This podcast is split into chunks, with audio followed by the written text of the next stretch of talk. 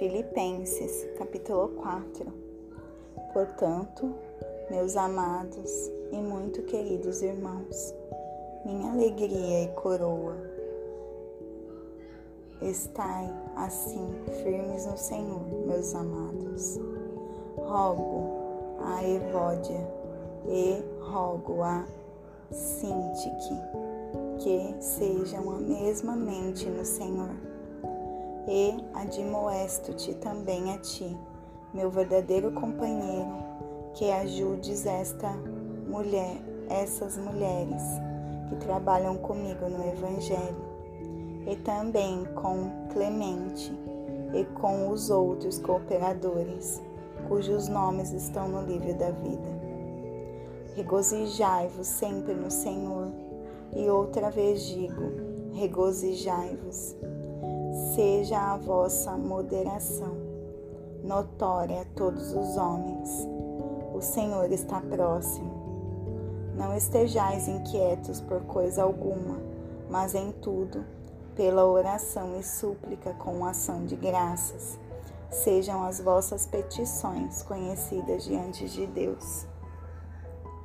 E a paz de Deus, que excede todo o entendimento, guardará os vossos corações e as vossas mentes através de Cristo Jesus.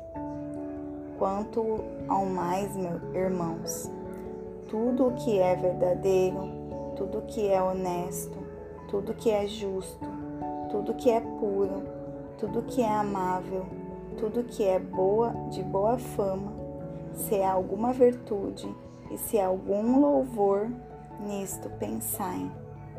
Estas coisas que aprendestes e recebestes e ouvistes e vistes em mim, isto fazei, e o Deus da paz será convosco.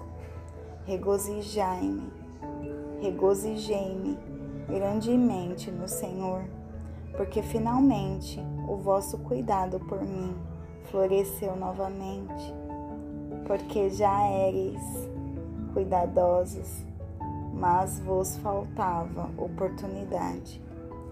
Não digo isso por como por necessidade, porque já aprendi, seja qual for o meu estado, a estar contente com isso. Eu sei como estar humilhado e sei também como ter abundância. Em todo lugar e em todas as coisas estou instruído, tanto a ter fartura como a ter fome, tanto a ter abundância como a sofrer necessidade. Posso fazer todas as coisas por meio de Cristo, que me fortalece. Todavia, fizestes bem em tomar parte na minha aflição, e bem sabei também vós, ó Filipenses, que no princípio do Evangelho, quando parti da Macedônia.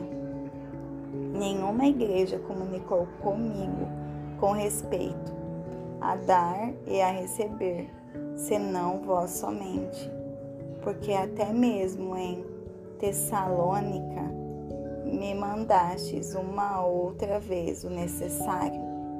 Não que deseje dádivas, mas desejo o fruto que aumente a vossa conta mas tenho tudo em abundância.